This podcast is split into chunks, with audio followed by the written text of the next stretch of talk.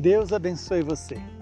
Fortaleça e santifique você e a sua família, iluminada pela palavra de vida eterna. Hoje, a igreja nos dá o evangelho de Lucas, capítulo 21, versículos de 5 a 11. Naquele tempo, algumas pessoas comentavam a respeito do templo, que era enfeitado com belas pedras e com ofertas votivas. Jesus então disse: Vós admirais estas coisas? Dias virão em que não ficará pedra sobre pedra. Tudo será destruído. Mas eles perguntaram: Mestre, mas quando isso acontecerá? E qual vai ser o sinal de que estas coisas estão para acontecer? Jesus respondeu: Cuidado para não ser desenganados, porque muitos virão em meu nome dizendo: Sou eu. E ainda: o tempo está próximo. Não sigais essa gente. Quando ouvirdes falar de guerras e revoluções, não fiqueis apavorados.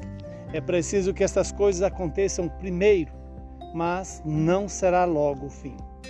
Jesus continuou: Um povo se levantará contra outro povo, um país atacará outro país.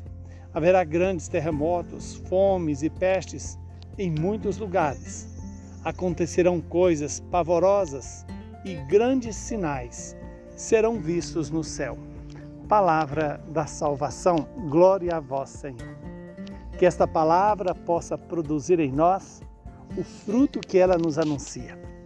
E o grande fruto dessa palavra é o convite à vigilância, a vigiar e orar, para que quando o Senhor voltar, estejamos prontos para acolhê-lo com o coração disponível, desapegado, um coração livre de tudo aquilo que é passageiro, daquilo que é pecaminoso, daquilo que destrói em nós a imagem e semelhança de Jesus.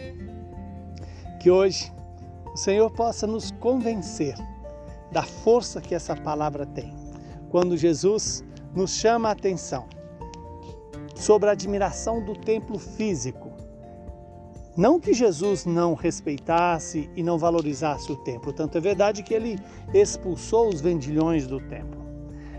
Porém, Jesus está alertando aqui para uma realidade muito mais ampla, mais é, é, profunda, que é o templo do coração humano, onde Deus quer habitar, Deus quer ser adorado, Deus quer ser reconhecido como o Senhor, como o Senhor da vida aquele que nos dá a vida para sempre. Jesus responde, né? Cuidado para não ser desenganados, porque muitos virão e dirão: Sou eu, o reino está próximo, Jesus está vindo. Não sigais esta gente. Olha que palavra clara para Jesus.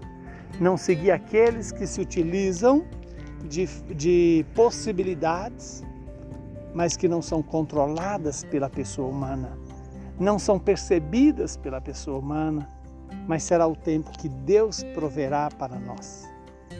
Saibamos vigiar e orar para estarmos disponíveis para receber o Senhor da vida. Abençoe-nos o Deus Todo-Poderoso, que é Pai, Filho e Espírito Santo. Muita saúde e paz para você e para todos os seus.